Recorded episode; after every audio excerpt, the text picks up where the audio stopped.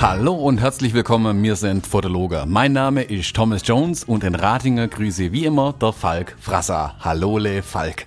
Ich würde gern so weitermachen, wie wir das bis jetzt gemacht haben. Können wir das? Ach, ich dachte mir, zur hundertsten Episode können wir das doch mal ein bisschen ändern. Nein, kann ich nicht so sprechen, wie ich tatsächlich spreche. Du sprichst so nicht, Thomas Jones. Wenn du wüsstest, wie ich normalerweise spreche. Ja, wir sehen uns ja manchmal, da sprichst du nicht so. Sonst würden wir nicht sprechen. Lass mich vorher einmal kurz mit meiner Mutter telefonieren, dann klinge ich genau so die ganze Zeit. Ich verstehe mich dann selbst fast nicht. Das mehr. stimmt. Auf der Hochzeit mit deiner Mutter hast du rückwärts gesprochen. Das ist mir auch aufgefallen. Das stimmt. Das, stimmt. das habe ich nicht verstanden. Ich kann das jetzt nicht nachmachen, weil wir sind ja hier so hochdeutsch und dialektefrei, dass das ähm, nicht funktioniert. Das tut mir total leid. Also du bist hochdeutsch und dialektfrei. Ich versuche das möglichst hinzukriegen, aber ähm, ich bin ich nicht hochdeutsch und dialektfrei. Ich wollte Gegenwind. Ach so. Mann, Mann, Mann. Herzlich willkommen zur hundertsten Episode der Fotologen. Wir wurden viel gefragt, was wir für eine große Party abhalten, aber. Ja, ich, ich habe jetzt auch auf Luftschlangen gewartet und so, so Tischfeuerwerk. Ja, Nein? Ja, wir machen genau so eine große Party wie zu meinem 40. Geburtstag, nämlich keine. Ja, ich, ich plane ja auch noch immer meinen 30. Geburtstag seit fünf Jahren, also. Ja, musst du den auch noch nachfeiern? Ich habe damals damals, ich bin noch keine 41, ich habe versprochen, dir nachzufeiern. Ich muss mal gucken, wo da die Reise hingeht. Ich weiß noch nicht wie, aber. ja, aber du hast ja schon was vorbereitet, Tom. Das ist ja eine Lüge, ne? Also wir haben ja schon, wir haben ja schon ein kleines Partypaket geschnürt, zumindest. ein Partypaket ja, geschnürt? Nee, pass auf, nee, pass auf. Wir haben so ein, so ein Tisch-Pop-Up-Feuerwerk, so eins, wo du dran ziehst und dann kommen so Dinger raus. Na, ich muss gerade lachen, weil du sagst, wir haben ein Partypaket geschnürt und ich weiß ja, was wir vorhaben und es ist ungefähr das Gegenteil von einem Partypaket. Ja, ich find's voll geil. Hat, ja, ich find's auch super. Was von Flaschen aber, drehen, als ja, aber es als Partypaket zu bezeichnen, ist vielleicht ein bisschen viel. Ja, das kann sein. Ich bin auch schon alt. Ja, das stimmt. Wir sind auch schon alt. Wir sind 100 Episoden alt, um genau zu sein. Ja. ähm, Falk, das interessiert aber leider niemanden, wie viele Podcast-Episoden wir tatsächlich aufnehmen und was wir tun. Alle interessieren sich nach wie vor dafür, was du dir für eine Kamera gekauft hast und welche Objektive. Ich spreche und äh, verspreche und gelobe, dass wir nur ein paar Minuten drüber sprechen, für die, die jetzt Angst bekommen. aber wir müssen drüber sprechen, weil sonst explodiert unser äh, E-Mail-Postfach irgendwann ja, einfach. Äh, das ist tatsächlich total spannend, wie viele Leute äh, damit ins Thema gegangen sind und auf den verschiedensten Ebenen. Also ich habe ja gesagt, boah, scheiß auf Technik, mich, mich muss das inspirieren und dann hast du gesagt, das ist aber Technik und ja, stimmt auch irgendwie und wenn man dann überlegt, was im Fotologen Campus dann an Diskussionen und, und auch so Inspirationen dann losging, das ist schon interessant, wie viele sich da jetzt mit reingesetzt haben und überlegt haben, was will ich jetzt machen, will ich da bleiben, wo ich bin, bin ich wirklich zufrieden? Ne, also das ich glaube, das ist so ein bisschen GAS bei Proxy. Also wenn ich mir selber schon nicht viel neues Equipment kaufen kann, spreche ich halt bei anderen mit, die sich Equipment kaufen. Ja, Eigentlich wobei ja super, nicht ist auch viel billiger, als sich selbst haben, neue Sachen zu kaufen. Voll, aber es haben nicht wenige dann auch nochmal angefangen, in ihren eigenen Dingern und Beständen rumzurühren. Also das ist schon aufgefallen irgendwie. Ja, ja das, das löst es dann, glaube ich, immer gleich mit aus.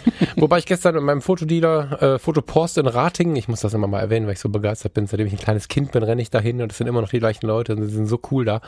Ähm, ich habe gestern, ähm, als ich das Zeiss abgeholt habe, haha, kleiner Teaser voran, ähm, habe ich lange, lange, lange mit, äh, mit dem Chef gesprochen und ähm, wir glauben beide, dass das jetzt nochmal so ein Shift gibt. Wir glauben beide, dass Nikon und, und Canon ihre, ihre äh, jahrelangen Kunden so ein bisschen verärgert haben, dass sie sich nicht entwickelt haben. Und wir glauben, dass viele von denen, die geflüchtet sind, kurz bevor die äh, spiegellosen Vollformate von beiden kamen, etwas ziellos geflüchtet sind und ein ich weiß nicht, ob es ein großer Prozentsatz sein wird, aber es wird nicht wenige geben, und das beobachtet er jetzt auch schon, die ähm, den Weg zurück antreten.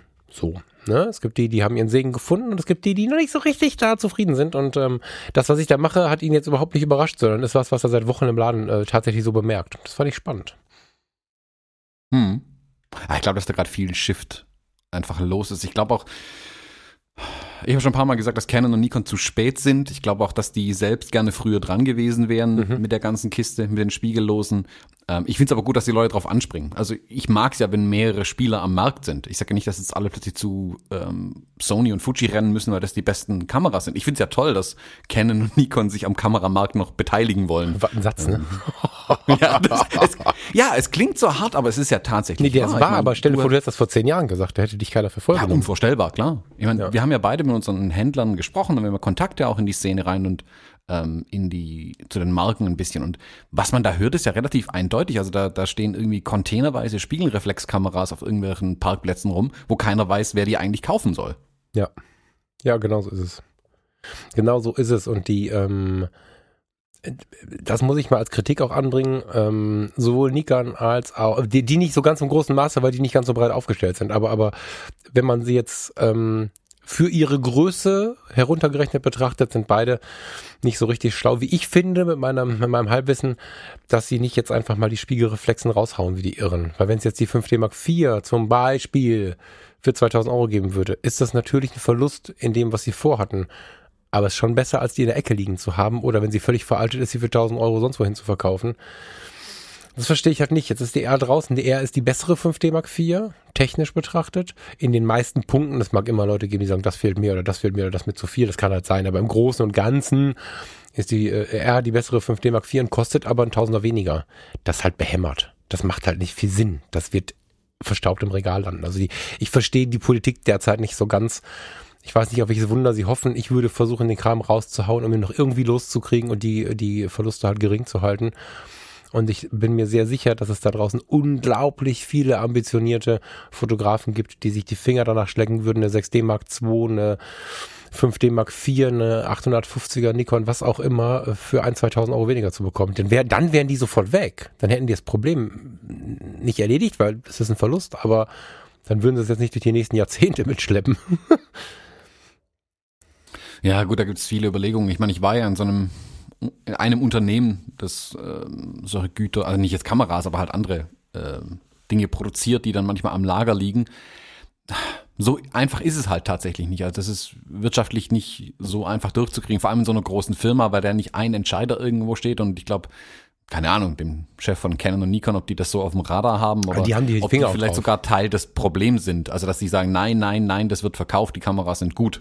Ähm, Die, die, ja, ja, ja, die, die Händler dürfen nicht von alleine die neuen Kameras mit 1000 Euro rabattieren. Genau. Das ist denen nicht erlaubt. So. Mhm. Nee, nee, das Und, muss schon von Canon ähm, Nikon kommen, deswegen habe ich so gesagt. Genau.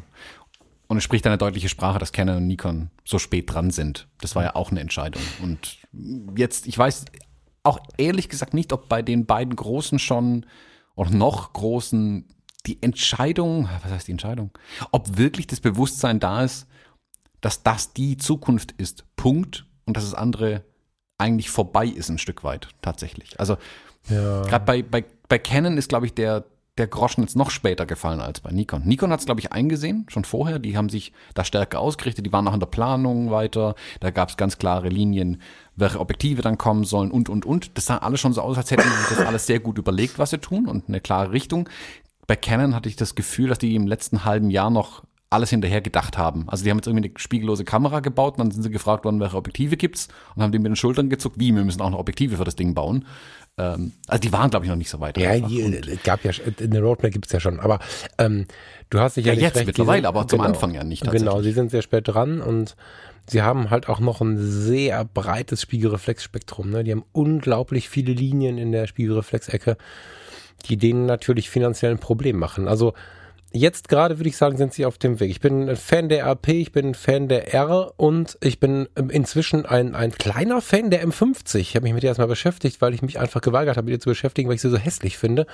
Und nachdem ich jetzt von, von mehreren Händlern ähm, den Hinweis bekommen habe, dass äh, die sich ganz gut verkauft und ich habe auch Zahlen gesehen, da hat man mal den Monitor gedreht, ähm, die, die geht gut weg. Und ähm, ich habe mal wieder mehr, das habe ich bei der letzten Episode, glaube ich, schon gesagt, gemerkt, dass unsere Blase, Podcast, Internet, Facebook, YouTube, noch lange nicht die Realität in den Fotoläden ist. Das finde ich hochinteressant, weil man hat ja schnell das Gefühl, intellektuell weiß man, dass es nicht so ist, aber man hat schnell das Gefühl, den Markt zu kennen, wenn man in diesen Sphären unterwegs ist. Man darf dabei nicht vergessen, dass ein großer Teil der Hobbyfotografen, die man auf der Straße trifft, aus diesen Bereichen gar nichts mitbekommen und auch da gar nichts reingeben. Und ähm, äh, Canon hat, was ich gerade sagen wollte, im Moment drei Kameras, die ich richtig ernst nehme. Die 5D Mark IV ist eine geile Kamera, die 1D-Serie, alles gute Kameras, darum geht's nicht. Aber für die Zukunft gewappnet sind drei Kameras. Das ist die M50, die RP und die R. Und dann liegt daneben noch dieser riesige, riesige Tross an Kameras, die ja, ja jetzt irgendwie abgelöst werden müssen, langsam aber sicher. Das, ich glaube, hm. dass sie das schaffen. Ich glaube, dass dieses neue Bajonett, dieses riesige Bajonett, was so viel Freiheiten gibt und so, wo die Adaptiermöglichkeiten jetzt schon alle da sind. Für alles. du kannst jetzt alles adaptieren an die Geräte. Äh, die Leute rasten aus mit Altglas. Ähm, mein Fotohändler hier in Rating ähm, hat ja die Fotobörse, die er selber organisiert. Also wenn einer mal gebrauchte Kameras haben will oder gebrauchte Objektive, da kriegst du halt echt Rat, obwohl es eine ganz kleine Bude ist. Der sagt, der verkauft seit äh, Sony, Canon, Nikon spiegellos sind, verkauft wie die Iren die Altgläser und so. Das ist die Zukunft. Ich glaube noch, dass die halt noch ein bisschen kämpfen müssen mit dem ganzen Kram, den sie noch in den Regalen stehen haben. Und ähm, die M50 ist die erste M, die man ernst nehmen kann. So. Ja, Canon ist halt auch ein Riesendampfer, der schwer umzudrehen ist. Also die können ja. nicht einfach das Ruder rumreißen und sagen, okay, jetzt fahren wir 90 Grad nach rechts. Das dauert ja. halt einfach eine Weile. Mm, ich glaube, man kann es ganz gut vergleichen mit den Autoherstellern, die jetzt ja lange Zeit sich vor allem, was neu ist, verschlossen haben. Also mhm. Elektrofahrzeuge zum Beispiel. Hm. Und jetzt erst, wo sie merken, dass der Markt an ihnen vorbeigelaufen ist oder andere Hersteller da einfach viel weiter sind schon, als sie jetzt langsam Panik kriegen und dann versuchen, da mit reinzugehen. Aber klar, VW baut den aktuellen Golf auch als Verbrenner erstmal primär. Punkt. Also, ja, das ist also, wegzudiskutieren, weil der ist entwickelt die letzten sieben Jahre lang geworden oder so und klar, der muss jetzt auch erstmal noch verkauft werden. Fuji war Tesla, ja sehr, so mutig waren sie nicht. Aber, aber im Prinzip waren sie so ein Vorreiter, der, der eine breite Begeisterung geschaffen hat. Vielleicht war es auch Sony. Ja, würde ich gar nicht sagen. Würde ich eher, ich würde Olympus nennen. Ganz ehrlich. Olympus hat mit der MFT-Kamera eigentlich vorgegeben, wo die Reise hingeht. Interessant, habe ich nur drüber nachgedacht. Kann sein. Äh, ja, die, die neuen jungen Wilden, die nicht kennen, Nikon heißen, haben sich was getraut, mhm. was sich Tesla getraut hat, was sich Toyota getraut hat. Toyota war kein junger Wilder. Ah, spannende Diskussion. Es haben sich, es haben sich welche getraut und die anderen sind hinterhergelaufen, wie so oft im Leben. Ja, das stimmt. Ich glaube aber auch, mm, dass diese beständigen Marken, wenn wir das jetzt international uns anschauen, ich, hatte Angst. Vor einem Jahr oder so haben wir noch gesprochen, da hatte ich wirklich Sorge, auch wegen Vielfalt und so, dass Nikon und Canon die Kurve nicht kriegen. Glaube ich nicht mehr. Ich glaube, dass es jetzt schwierig ist. Ich glaube, mit den neuen Bajonetten haben sie jetzt einen Sprung gemacht, der für jeden Kamerahersteller immer schlimm war irgendwie. Und ich glaube, dass jetzt das neue Zeitalter angebrochen ist, dass sie jetzt noch ein, zwei Jahre rumkrampfen werden und dann kriegen die die Kurve schon. Da bin ich mir ziemlich sicher. So. Ja, also ich, ich zweifle auch nicht dran, dass Canon und Nikon weitermachen werden. Aber Fakt ist, sie kämpfen jetzt halt bergaufwärts. Also sie sind jetzt plötzlich der Underdog. Sie sind spät dran, sie hinken hinterher, sie müssen noch entwickeln. Ähm, das macht es nicht einfacher. Sie haben sich in eine schlechte Position gebracht, einfach über die letzten Jahre. Ja. Ja, wobei wir nicht, nicht drinstecken, warum es so war, ne? Also da will ich gar nicht zu laut sagen. Ich bin da ganz froh, dass es jetzt so ist, wie es ist. Sicherlich aus eigenen Gedanken, weil ich mich da halt zu Hause fühle. Also vielleicht beantworten wir mal kurz die, die, die, die Eingangsfrage, um das tatsächlich nicht jetzt hier eine Stunde genau. laufen zu lassen. Ähm, ich habe beim letzten Mal noch einen etwas anderen Plan gehabt. Ähm, klar war EOS R, klar war Adapter, weil der ist ja eh dabei, aber sicherlich, sonst hätte ich mir gekauft. Ist mal wichtig, weil es gibt einfach so gute EF-Objektive und ich schätze diesen gebrauchten Markt halt auch sehr. Ähm, dann kam ja ähm, über, über das Angebot einem unserer netten Hörer, danke Alexander nochmal, ähm, der Gebrauchtkauf von diesem Pentacon 135 2.8 wo ich ähm, dann angefangen habe, mich ähm, so ein bisschen mit dem analogen an der, oder falsch, mit dem, mit dem ähm, manuell zu fokussieren, objektiv an der EOS M zu, EOS R zu beschäftigen. So, also wegen dem Pentagon habe ich dann, dann das Denken angefangen, wie das wohl so funktioniert mit dem EF auf M42 und dann Scharfstellen und Fokussierhilfen und so. Und habe dann festgestellt, indem ich mich äh, so ein bisschen dann in dieser Szene bewegt habe, dass die EOS M also dass, dass Analog-Linsenbesitzer, Nostalgiker die EOS M über alles lieben, weil sie so, so tolle, weil das Fokus-Peaking so gut funktioniert und weil die Fokussierhilfe, der hat also zwei verschiedene Fokussierhilfen für manuelle Fotos, ähm, weil beides so exakt und gut funktioniert. Und das Thema ähm, Pixel Shift, wer da ein bisschen fachlicher unterwegs ist, weiß, wovon ich rede, ziemlich minimiert wird. Ich habe es gestern auch schon mal geschafft, aber so. Ähm, hab also gemerkt, oh krass, das war spannend. So, ne? Und hab dann gesehen, mit dem Pentagon 135, das ist ja das Ding mit den 15er Mellen, da sprachen wir schon von, ähm, dass das Fokussieren durch diesen riesigen Fokussierweg, die das Ding hat, gar nicht so schwer ist. Und ähm, habe mich dann entschieden, anstatt des 8518 von Canon habe ich ein bisschen tiefer reingegriffen, muss ich jetzt zugeben. Das ist jetzt ein bisschen aufwendiger vom, vom Preis her, aber ich habe mich entschieden, das Zeiss Planar 8514 zu kaufen. Das ist ein voll manuelles ähm, Objektiv und ähm, diese Fokussierhilfen funktionieren wie die 1.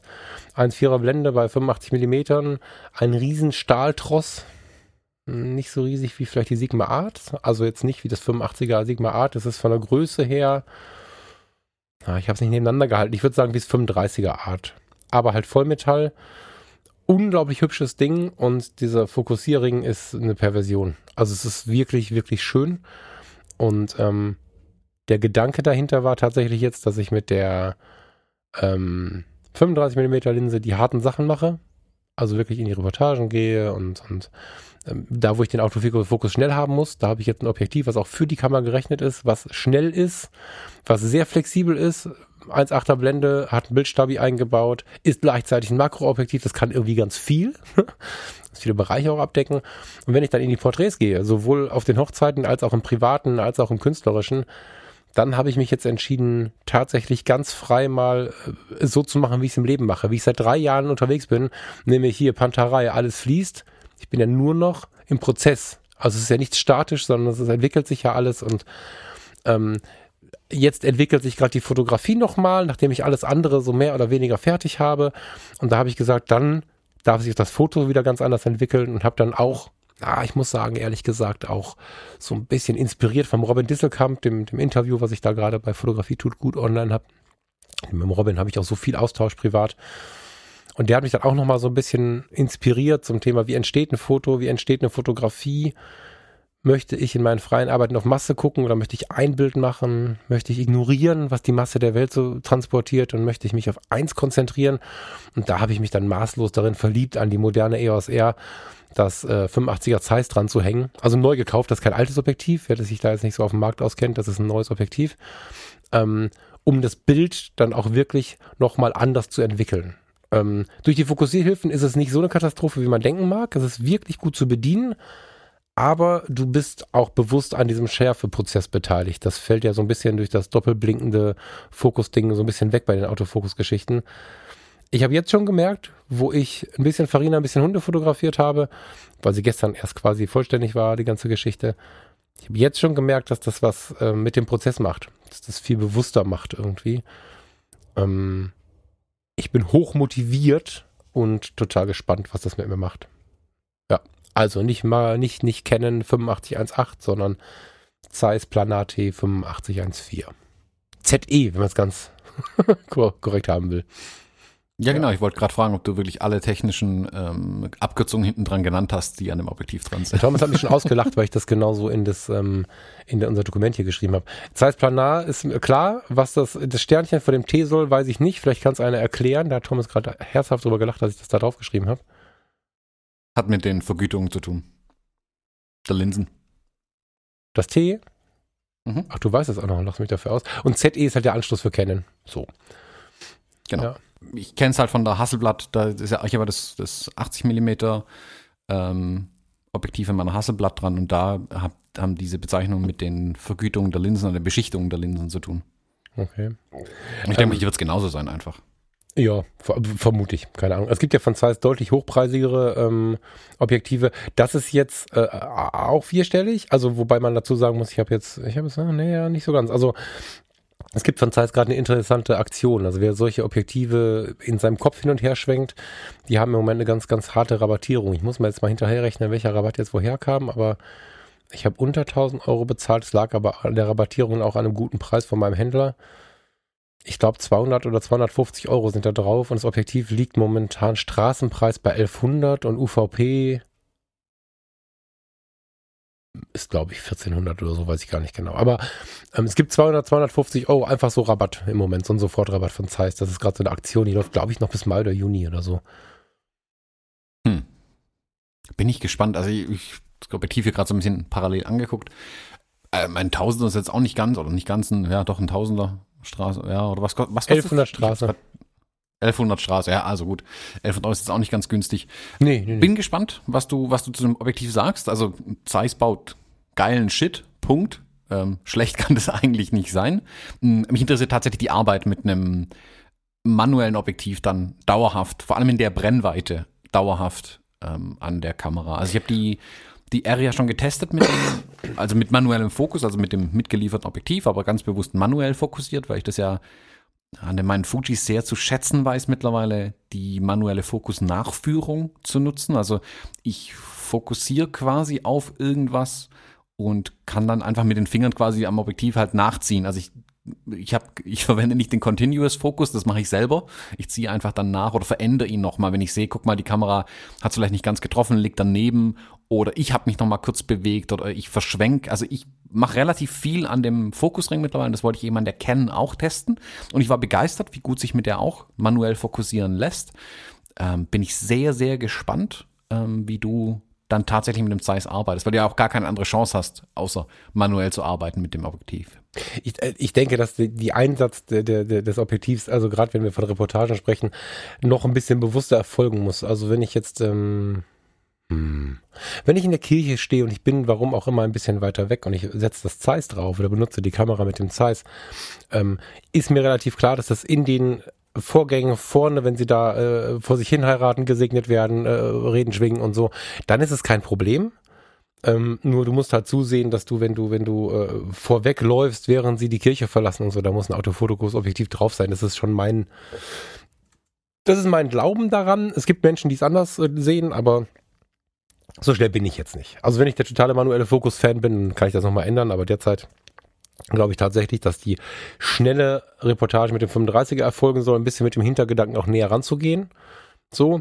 Und ähm, alles, was mit ein bisschen Bedacht erfolgen kann, äh, mit dem 85er passiert. So, ich möchte mich quasi zwingen, mit dem 35er näher ranzugehen. Ich, ein 50er ist jetzt, ne, das 50 mm STM, wie heißt das? Das kostet ja, das ist ja irgendwie für 120 oder was Euro zu bekommen und qualitativ sogar gut. Also grundsätzlich ein 50 mm Objektiv, was gut ist, ist äh, gut erschwinglich.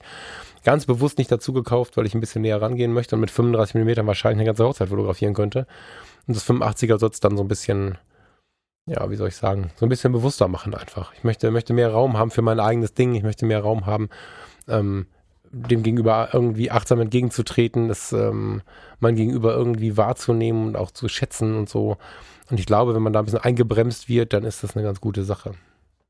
Ja. Also hättest du mich vor acht Wochen noch gefragt, hätte ich vermutlich gesagt, geht nicht. Hm, jetzt sage ich aber mittlerweile auch, aus verschiedenen Gründen geht. Zum einen ähm, mache ich mittlerweile 80 Prozent mit 35 Millimetern. Also ich brauche die längere Brennweite tatsächlich nicht mehr. Also mhm. ich könnte während der Reportage vollständig auf die Brennweite verzichten zum mhm. einen. Und zum anderen habe ich mich ja auch durch die ähm, GFX ein bisschen in eine Langsamkeit gezwungen. Also ich muss damit zwar nicht manuell fokussieren, aber ich arbeite definitiv viel langsamer damit.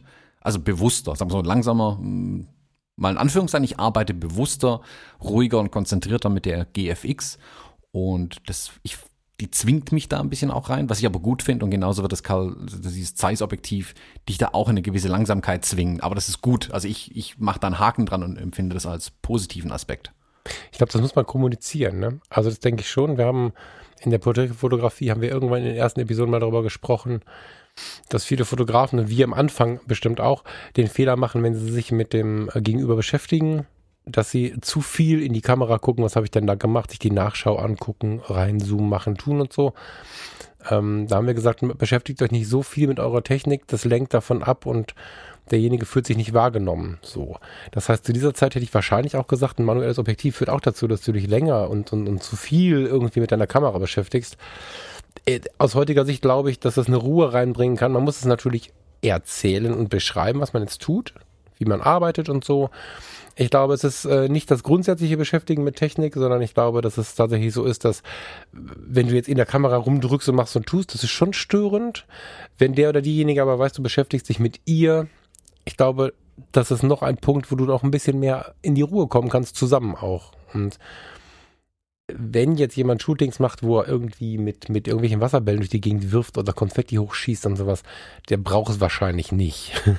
Aber ich bevorzuge ja in jeder Art von Shooting Ruhe und so ein bisschen innere, innere Gesetztheit und so. Und ich glaube, das lässt sich ganz gut damit einbauen. Das ist eine Form auch von Wertschätzung, wenn man sich mit den Händen ähm, die Schärfe aussucht und, und, und sie zurechtlegt quasi, wenn man das Bild entstehen lässt dadurch. Man lässt ja viel mehr mit eigenen Sinnen das Bild entstehen, wenn man da dran rumdreht. Ähm, ich werde davon berichten, ich bin extrem gespannt, wie sich das so anfühlt.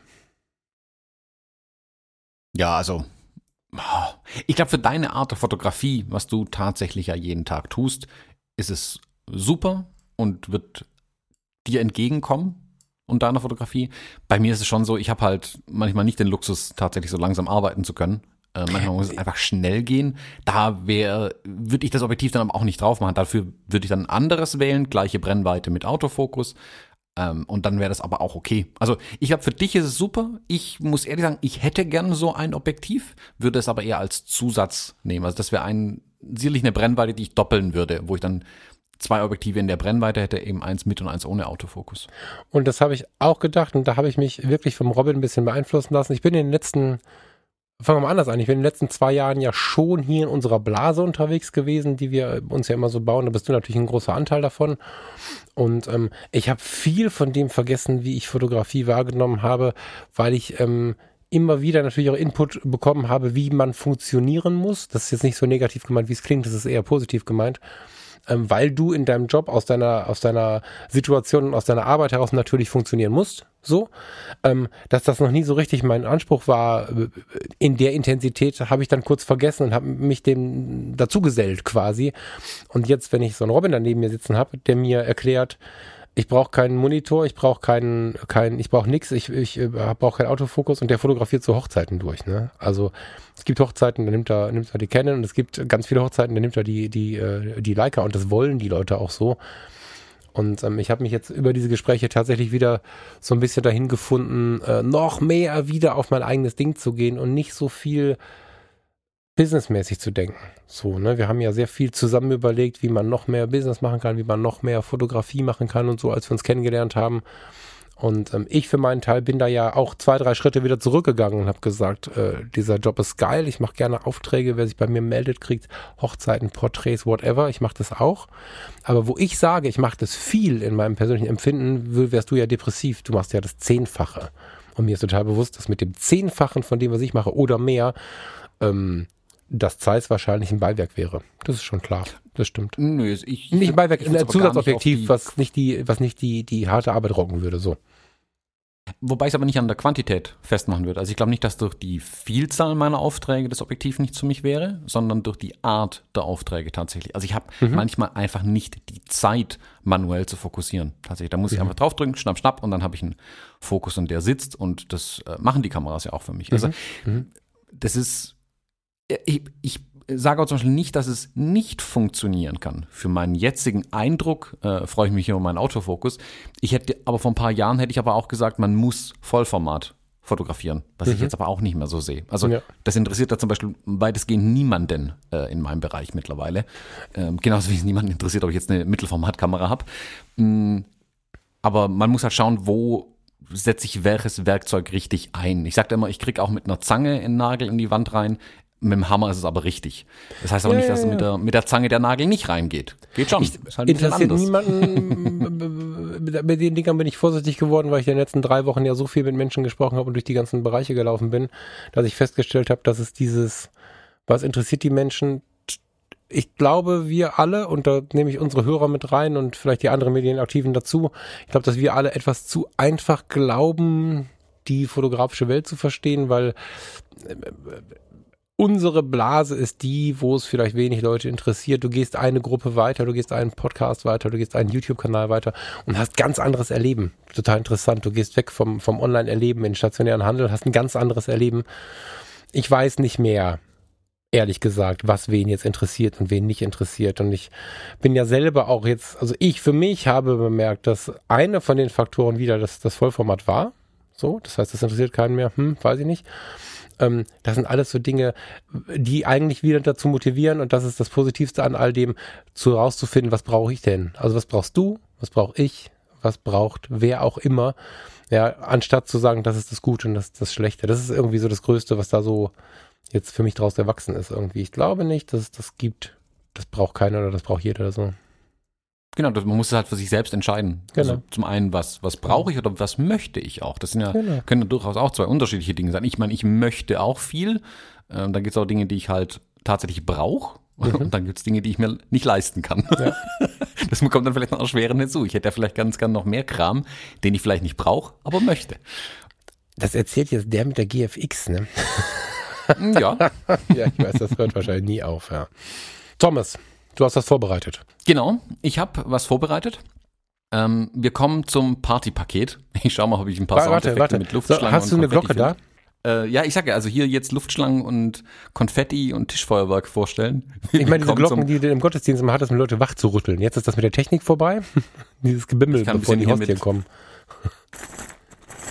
Kram auf meinem Schreibtisch rumwackeln, das war's dann aber auch schon. Okay. Ich habe hier irgendwie nichts Brauchbares in der Nähe. Ich nehme mir immer. Ah, Glöckchen. Ich nehme mir immer die Sachen weg, die Lärm machen, weil ich neige dazu, beim Podcast aufnehmen, immer mit irgendwas rumzuspielen. Und das Einzige, was ich jetzt tatsächlich hier noch der, im, auf dem Schreibtisch in der Nähe liegen habe, ist so ein Ketchup-Tütchen. Ah, das tu wieder, Aber das, das besser wieder weg. Ist jetzt auch nicht so partymäßig. Das ist so typisch Thomas Jones. Dass dann, wieso, was, wieso hast du ein Ketchup-Tütchen da liegen? Ich war jetzt vier Tage lang durch Deutschland unterwegs. Irgendwie kommen aus jeder Tasche irgendwie Ketchup-Tüten und Servietten und Fastfood-Kram raus. Man nähert sich ja immer so mein gesund. Lieber. Ketchup-Tüten und Zuckerchen mitnehmen. Das macht meine Oma und ein Schwabe. Das Ja, passt. Schwaben, klar. Oh Gott. Du, wir stellen auch eine halbe Flasche Bier in den Kühlschrank und machen die zu und trinken die am nächsten Tag. Meinst du ernst? Nee, ohne Witz. Meinst du das ernst? Klar. Um Gottes Willen. Also, das habe ich früher halt auch so gelernt. Also, das war ganz normal. Also, Ich weiß, dass ihr halbe das Flasche alle so Bier im gelernt Kühlschrank habt. bei meiner Oma. total spannend. Völlig normal. Oder was auch immer der Klassiker ist, und da lachen aber meine Mutter und ich heute drüber, ist dann so ein, zwei äh, getrennte Eier im Kühlschrank zu haben. Also man braucht für irgendwas Ei, äh, Ei klar, dann liegt halt ein Eigelb irgendwo in der, in, der, in der Tasse im Kühlschrank. Wenn man äh, ein Eigelb braucht, liegt halt ein bisschen Eiklar in der Tasse im Kühlschrank.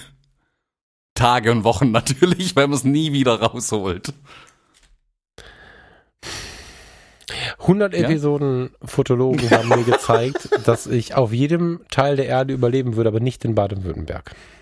Ach Der- komm, der- dir Die würden mich alle hassen, die Leute. Guck mal, ich komme da an mit einem 23-jähriger Jahre alten Auto und und und steig aus und und und äh, lauf durch die Welt und habe schon fünf Fauxpas gemacht, weil ich irgendwie was nicht aufgetrunken habe oder so. Wenn die Kohlensäure aus dem aus dem Getränk raus ist, kommt das in die Tonne, fertig. Das ist nicht so achtsam der, der Ressource Wasser gegenüber, das ist mir bewusst, aber ich muss ja, ich bin ja in der Luxussituation, da sind wir alle Dinge nicht mehr essen oder trinken zu müssen, wenn sie nicht mehr schmecken. Und, und, und mir würden so viele Sachen nicht einfallen. Wir könnten zwei oder drei Episoden über die Schwaben und die Nordrhein-Westfalen machen. Das ist so spannend, immer wieder zu euch zu fahren. Da, da, da ist eine Fernreise weniger exotisch, weißt du das? Das ist so spannend für mich. Geil. Mhm. Echt? Hammer. Ja, aber das ist, ja, ja. Aber Da das fragt mich, ich, ein, lass, Entschuldigung, ich laber die ganze Zeit dazwischen. Ich weiß nicht, ob du das zurechtschneiden kannst oder ob wir das so katastrophal lassen jetzt, aber da, da, da fragt mich auf einer Hochzeit, bei, drei Orte weiter, da fragt mich ein Gast, ob es mir gut geht. Und ich weiß ja nett, wenn man fragt, ob es einem gut geht. Und der war aber so ein bisschen so, oh, der war so ein bisschen, der kam so ganz gefühlvoll und war so richtig so oh, in Emotion irgendwie und wollte irgendwo hin, wo ich nicht wusste, wo er hin will und, und nach einer Stunde kam er wieder, hat er drei Bier mehr getrunken oder Wein trinken bei euch, ne? Kam er so, ja, er wollte nochmal fragen und so. Irgendwann kurz vor Mitternacht habe ich mitbekommen, was sein Problem ist.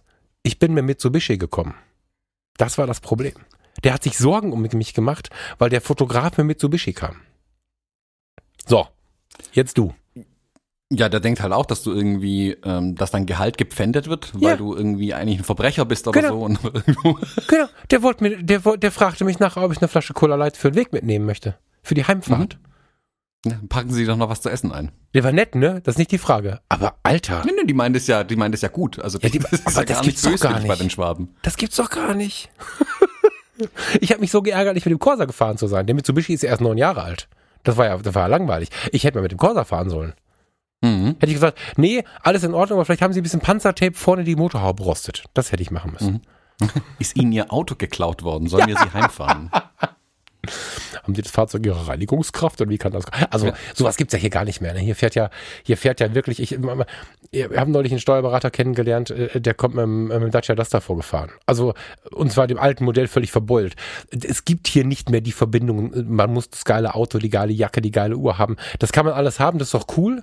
Und der, der die Schrottkarre hat, hat manchmal auch die geile Uhr und umgekehrt. Aber das ist nicht mehr so statisch, wenn man halbwegs modern unterwegs ist. Und es ist so krass ein paar Stunden im Auto zu sitzen, was sind wir, vier, ne? Viereinhalb? Mhm. Und dann hast du so andere Werte. Die sind immer alle nett gewesen. Ne? Versteht mich nicht falsch, wenn ihr aus Baden-Württemberg kommt. Das sind liebe Leute immer. Aber mich irritiert das voll, weil ich da einfach sofort wirke wie so ein, keine Ahnung. Also die, die haben immer Mitleid mit mir und ich weiß gar nicht warum, weil mir geht's gut. So. Ja. Das ist krass. Dem Schwabisch sei Auto heilig, sei Heiligsblechle. Ja, und ich habe so Mitleid dagegen, dass sie, dass sie, dass sie alle abends um acht erst nach Hause kommen, weil sie ja schaffe, schaffe müssen, um das doofe Haus zu bauen. Das tut mir leid. Das verstehen Scharfer sie nicht. Mursch.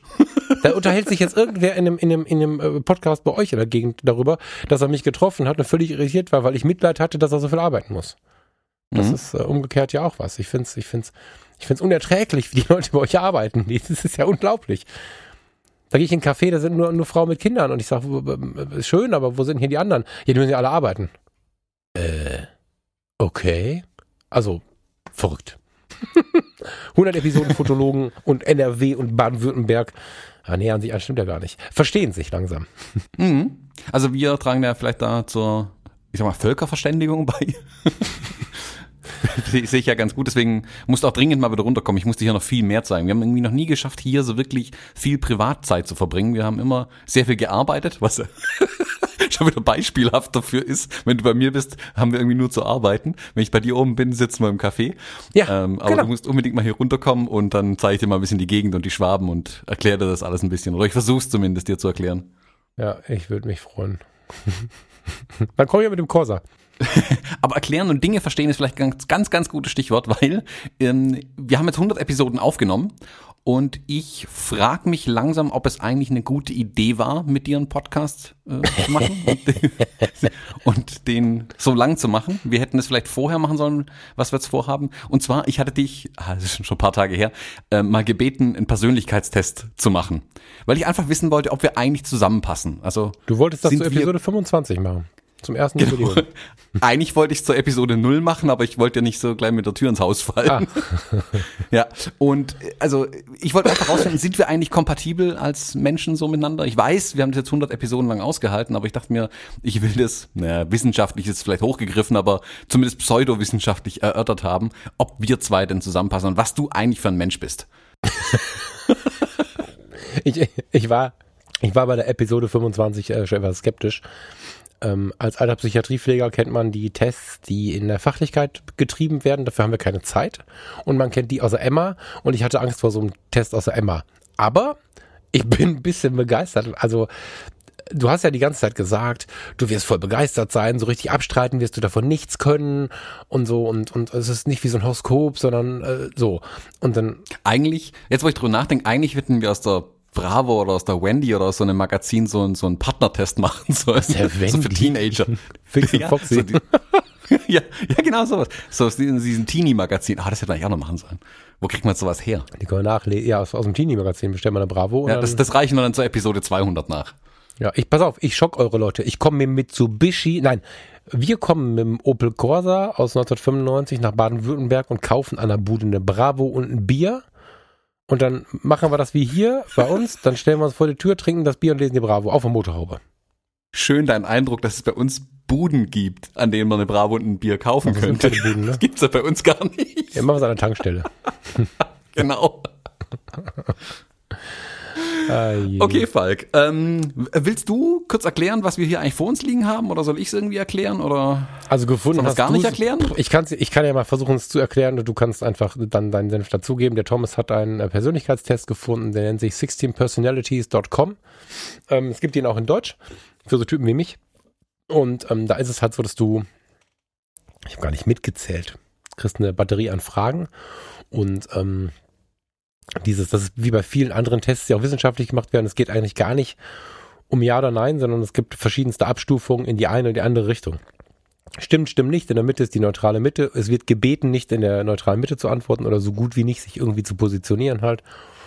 Und dann ist natürlich auch die Frage, was ähm, die Ver Verbindung zueinander machen. Also wenn du gefragt wird, magst du rot oder blau lieber und du gibst darauf eine Antwort und weiter unten gibt's die Frage, hast du es gerne hell oder dunkel? Da würde man verbinden, was ist rot oder blau in hell oder dunkel. Und so macht man es dann bei diesem Test auch, dass alle Fragen oder bei diesen Tests klassischerweise auch so, dass alle Fragen miteinander agieren und auf den, auf das Ergebnis einen Einfluss haben und aber auch die Intensität Also es macht was völlig anderes, wenn Frage A und B gegensätzlich beantwortet werden, als wenn sie in der gleichen, äh, ähm, in der gleichen Ebene beantwortet werden, weil man dann auch weiß, wenn auf diese Frage diese Antwort kommt, in der Intensität nach links und die folgende Frage wiederum so und so beantwortet wird. Also da sind sehr, sehr viele Faktoren, die auf das Ergebnis am Ende einspielen. Und da hat sich einer hingesetzt, der Plan hat und ich vermute, das wird eine ganze Uni oder so gewesen sein. Ich habe es jetzt noch nicht recherchiert und ähm, das Ding kommt ziemlich auf den Punkt. Bei Farina war es auch so.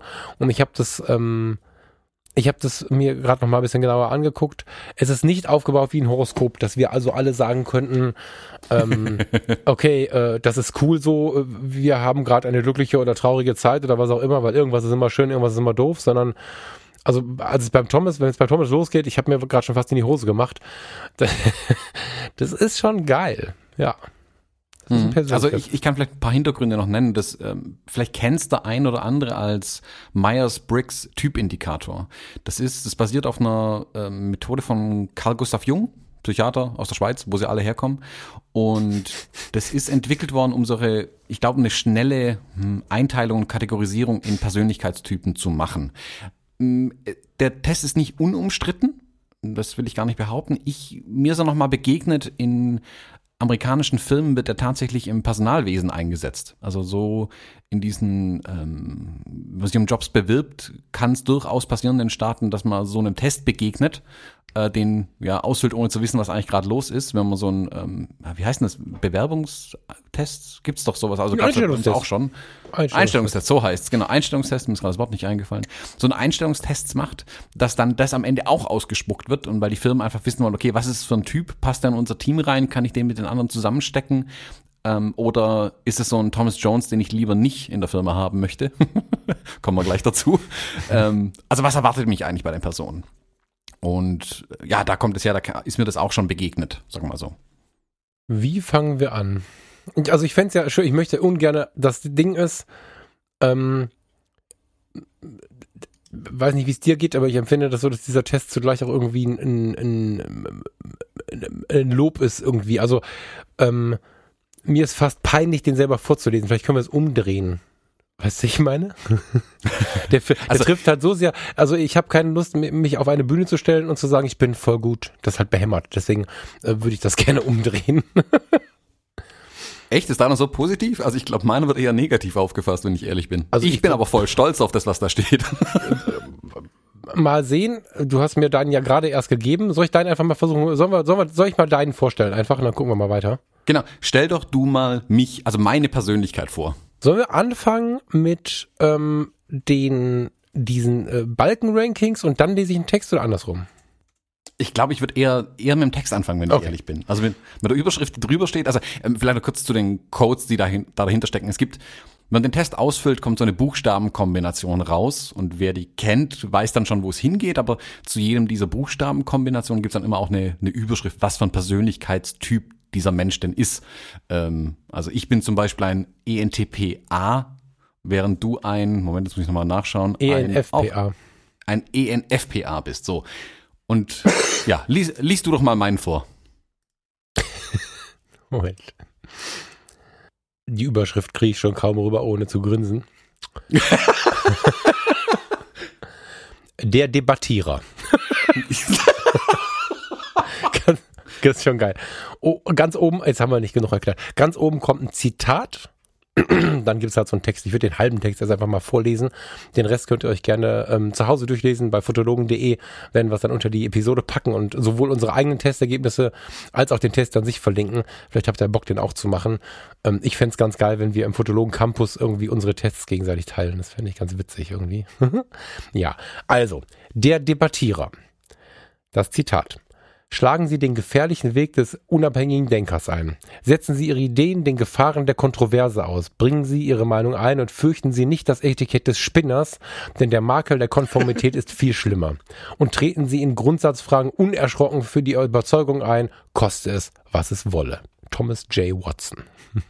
Das würde ich in Zukunft über meine, über meinen Lebenslauf, über meine Bewerbung überall hinschreiben. Das schreibe ich mir hier an die Wand. Das Zitat ja. ist so gut. Ja, mein Zitat auch, aber das äh, kommen wir gleich zu. Der Debattierer ist des Teufels Advokat. Ihm macht es Spaß, Argumente und Glaubenssätze zu zerfetzen und vor der Tribüne der Öffentlichkeit die Fetzen im Wind treiben zu sehen. Ich könnte nicht, dass ich das gelesen habe. Ich pass auf, ich muss das nochmal lesen. Der Debattierer ist des Teufels, nein, der Thomas ist des Teufels Advokat. Ihm macht es Spaß, Argumente und Glaubenssätze zu zerfetzen und vor der Tribüne der Öffentlichkeit die Fetzen im Wind treiben zu sehen das passt wie die Faust aufs Auge. also wer mich mal in einer Besprechung erlebt hat, kann das genauso unterschreiben. Ja, im Januar. Im Unterschied zu den zielbewussteren Persönlichkeitstypen tun Debattierer dies nicht, um einen tieferen Zweck oder ein strategisches Ziel zu erreichen, sondern einfach nur aus Lust und Laune. Debattierer lieben die geistige Auseinandersetzung, da sie ihnen die Möglichkeit gibt, ihre mühelose Schlagfertigkeit, ihr umfangreiches Wissen und ihre Fähigkeit zur Verknüpfung von Argumenten und Beweisen zur Geltung zu bringen. Bei, bei Debattierern entsteht manchmal ein merkwürdiger Widerspruch. Ihre Ehrlichkeit ist kompromisslos, aber sie sind in der Lage, unermüdlich für Dinge einzutreten, an die sie nicht glauben. Dies geschieht, wenn sie in die Rolle eines anderen schlüpfen, um aus der anderen Perspektive zu argumentieren. Wenn ein Debattierer die Rolle der Gegenseite übernimmt, so hilft ihm das nicht nur die Denkweise des Gegners, sondern auch den Inhalt seiner Argumente besser zu verstehen. Diese Vorgehensweise sollte nicht verwechselt werden mit dem gegenseitigen Verständnis, nach den Persönlichkeitstypen in der diplomatischen Rollengruppe zu streben. Debattierer versuchen ständig, ihr Wissen zu erweitern und hierzu gibt es keinen besseren Weg, als eine Idee aus jedem Blickwinkel und von jeder Seite heraus anzugreifen und anschließend wieder zu verteidigen. ja, deswegen ähm, wollte mich mein Chef loswerden, glaube ich. genau, wegen also, diesem Text, was, halt, zu kennen. Was, was halt nicht stimmt ist, also du bist schon sehr zielstrebig. Das, zwei, drei Kommentare wirken so ein bisschen so, als wenn du einfach nur rummeckern möchtest und kein Ziel hast. Das stimmt nicht. Du hast da ein Ziel hinter. Aber man muss mitunter sehr lange diskutieren, das muss man mit mir auch, aber ähm, um, um zu erkennen, was dein Ziel ist. Also mal aus dem Nähkästchen geplaudert, wir haben ja gerade zweieinhalb Stunden ähm, wegen einer Wortkorrektur diskutiert. Da hatte ich meinen großen Anteil dran, das können wir beide ganz gut. Aber wir sind beide, glaube ich, Typen, die manchmal relativ lange irgendwie reden, bis dass wir merken, eigentlich wollen wir das Gleiche. So, das ist, das ist ganz geil. Also du hast nicht kein Ziel. Das stand ja an einer Stelle im Text. Du hast schon ein Ziel. Du versteckst es nur manchmal. Ja, und auch dieses von allen Seiten beleuchten, das kann ich halt auch sehr gut. Also ich mhm. bin ja manchmal der, der gegen sich selbst argumentiert auch, ja. womit man dann die Leute wirklich komplett verwirrt.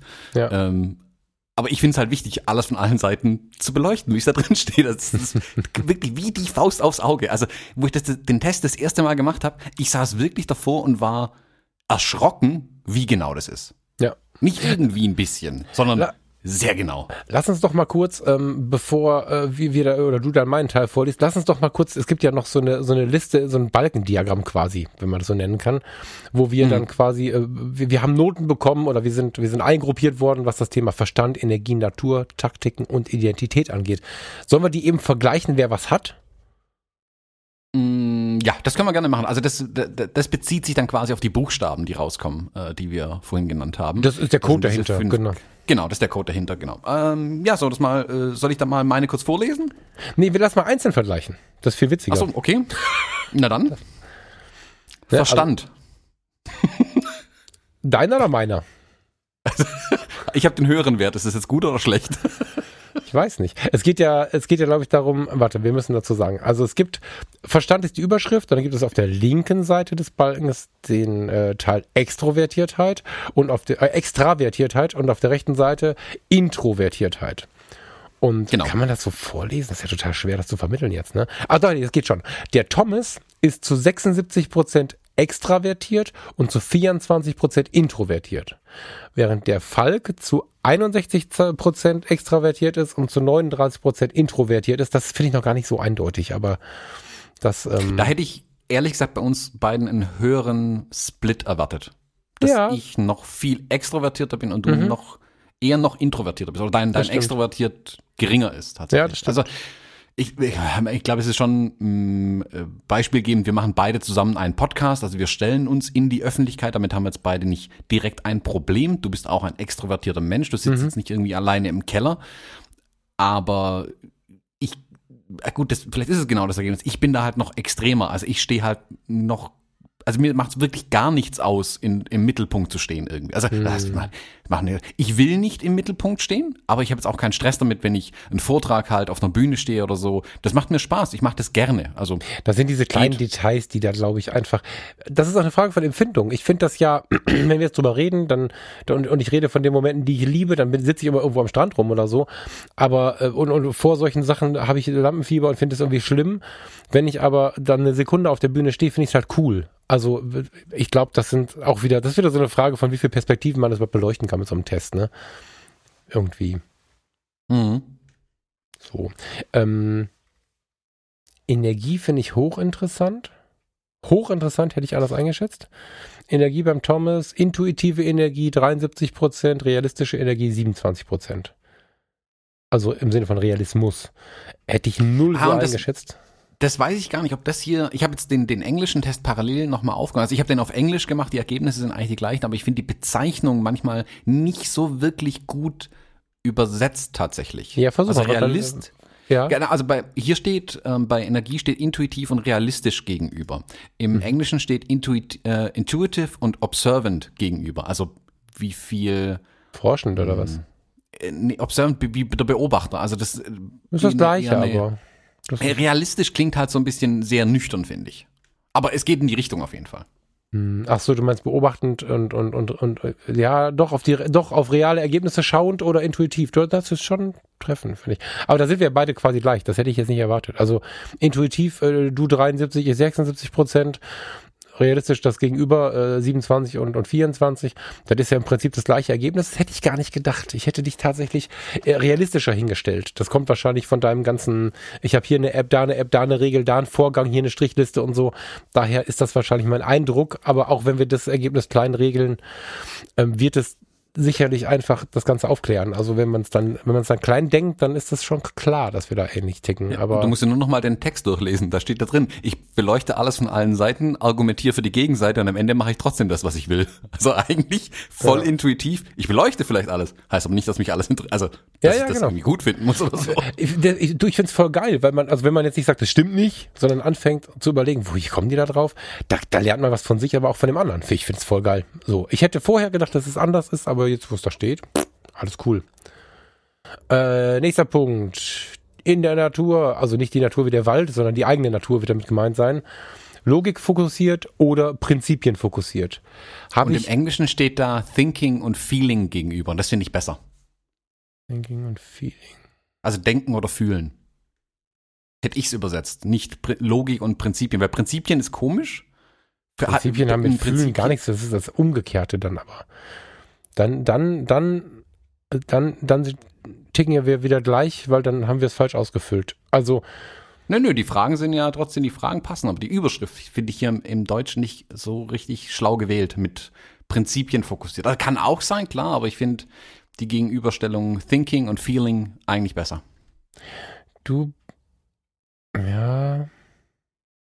Ja, Und es deckt sich mit dem, wie ich uns wahrnehme, auch eigentlich. Also, um es mal aufzulösen, bei un, was ist unsere Natur, so würde ich es überschreiben. Ich bin da zu 83 Prozent Logik fokussiert, während du zu 67 Prozent Prinzipien fokussiert bist. Also da haben wir tatsächlich, gehen wir in gegensätzliche Richtung. ja, Prinzipien, also Feeling passt dann besser, das stimmt, ja. Also Prinzipien. Ja, Prinzipien finde ich komisch, recht, ja. aber ich bin also eher der Denker, du bist eher der Fühler. Da bin ich, das kann ich, kann ich so gut heißen, ja.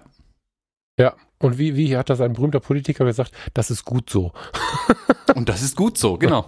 Ich mag den Ja. Unterschied, das ist ein schöner Unterschied. Ja, ja, voll. Also, pff, also ohne die Ergänzung würden wir hier vor die Wand fahren, jede Woche neu.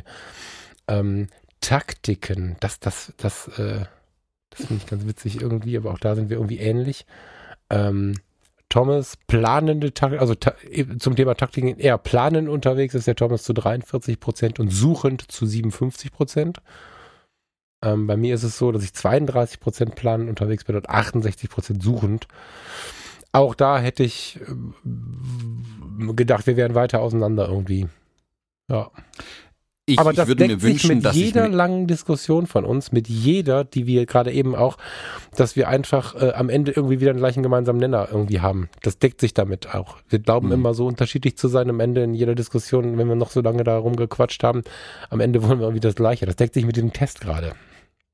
Ähm, ich bin ja ehrlich, ich würde mir wünschen, dass hier mehr planend steht und dass ich hier mit meinen To-Do-Listen und meinen Plänen und meinen Projektplänen und hast du nicht gesehen, brutal was erreiche. Fakt ist aber, dass meistens dann doch ein Chaos am Ende dabei rauskommt. Ich habe den Anspruch, es zu planen. Ich halte mich halt leider nicht dran. Also ah, Thomas, wer die ganzen Apps deckt sich eigentlich mit dem, wo, wo ich hier ja, stehe. Der braucht, du brauchst sie ja nicht umsonst. ja, ja klar, genau. Genau. Gibt ja einen Grund dafür, dass du sie brauchst. Ich will immer als der große Chaot dargestellt, weil ich sie, weil ich sie nicht verwende. Am Ende muss man halt überlegen, warum braucht man sie denn überhaupt? Also das ist natürlich irgendwie. und, das, und damit stehen wir wieder an der gleichen Stelle so zusammen. Mhm. Und dann der letzte wäre Identität. Ähm, die Skala bewegt sich hier zwischen durchsetzungsfähig und stürmisch. Und da bin ich ziemlich genau in der Mitte, aber knapp mehr durchsetzungsfähig, während du äh, mit 69 Prozent äh, deutlich mehr durchsetzungsfähig und weniger stürmisch bist. Hochinteressant. Kannst du das, kannst du das für dich irgendwie klar machen? Mm, in Worte fassen. Weiß ich nicht so richtig. Also ich würde mich eigentlich ich habe den Test jetzt äh, heute zum zweiten Mal gemacht, zum Spaß, weil ich die deutschen Ergebnisse auch sehen wollte. Da hat sich tatsächlich bei mir am meisten bewegt auf der Skala. Da war ich vorher, also ich habe den letztes Mal den Test von einem halben Jahr oder so gemacht, da war ich mhm. deutlich mehr auf der stürmischen Seite. Also hat sich mit dem gedeckt, was du gemacht hast. Ja. Ähm, jetzt rutsche ich mehr Richtung Durchsetzungsfähigkeit rüber. Auch da die englischen äh, Begriffe assertive und turbulent ähm, vielleicht nee, nee, besser. Ich bin 31% stürmisch und 69% durchsetzungsfähig. Das musst du andersrum sehen. Wenn du jetzt 51% durchsetzungsfähig bist, bist du eher durchsetzungsfähig als stürmisch, auch wenn wir nur von einem Punkt reden. Und ähm, wie auch immer man das jetzt, was, was ist der Unterschied?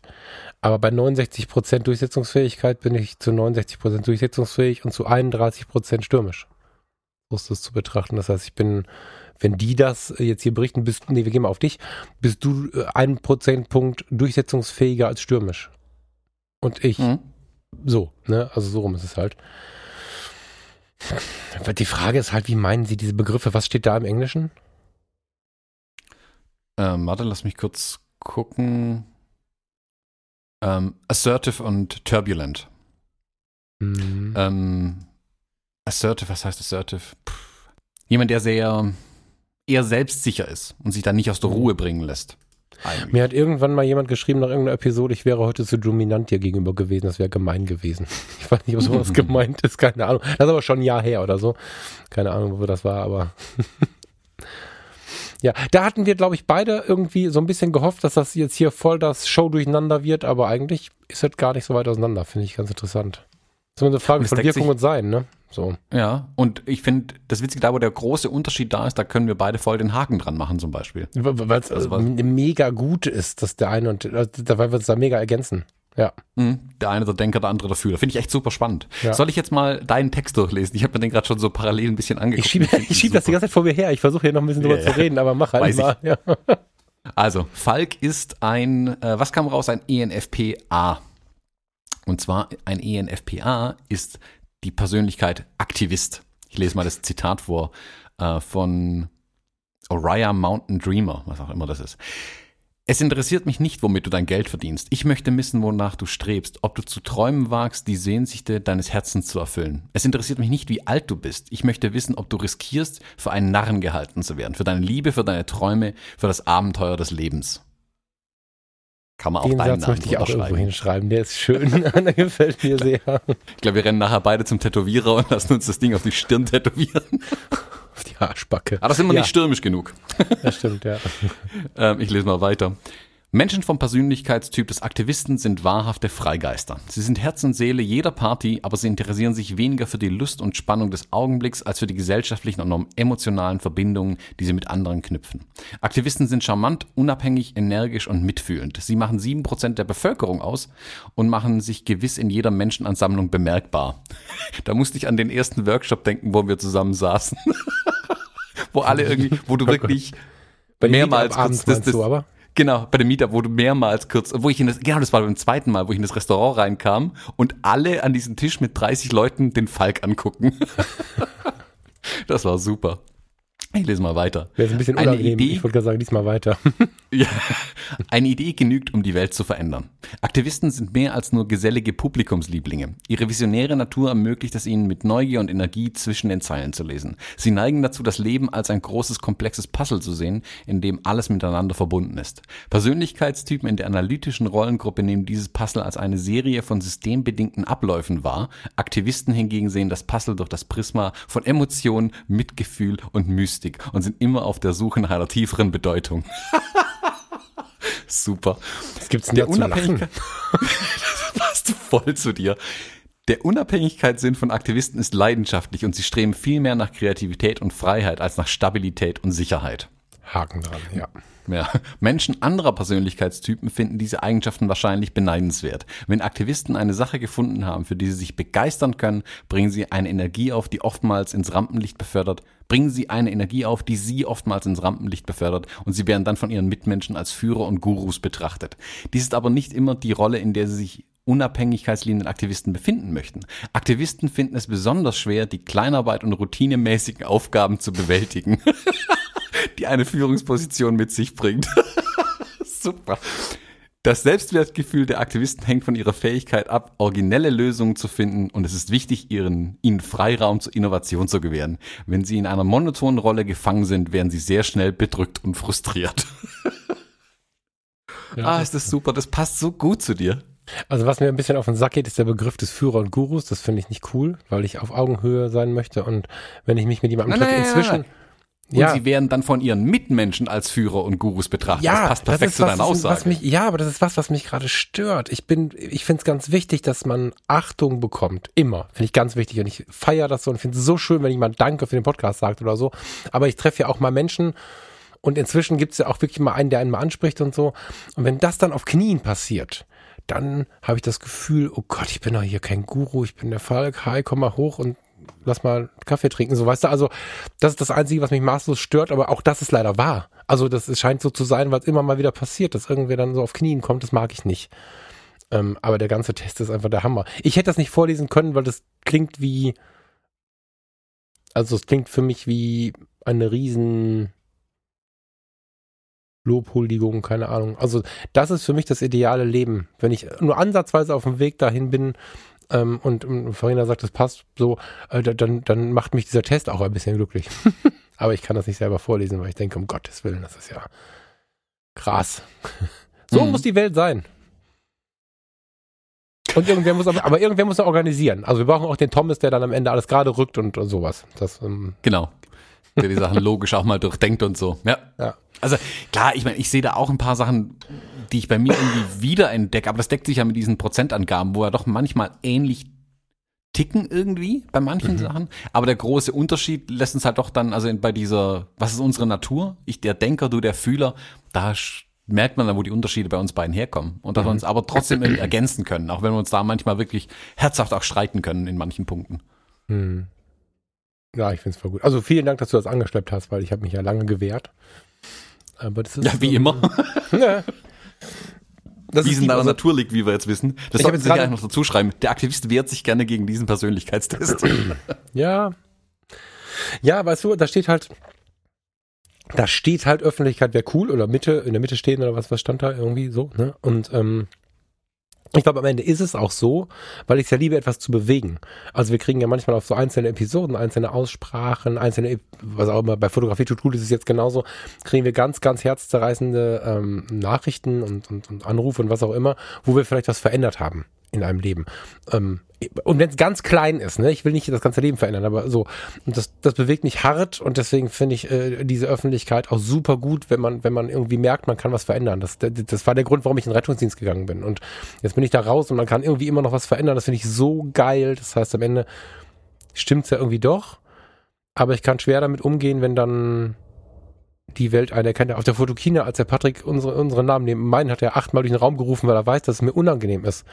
So, von der Bühne, weißt du, wir haben es bei Fotokoch damals schon gehabt, irgendeine Fortbildung. Ich habe vorher gesagt, Patrick, mach alles, aber nicht, nicht hier, wir kommen einfach rein, setzen uns hin, nicht über uns reden. Oh, die Fotologen und der Fall Gustav Frasser, so, ne, und das hat er auf der Fotokina schon wieder gemacht.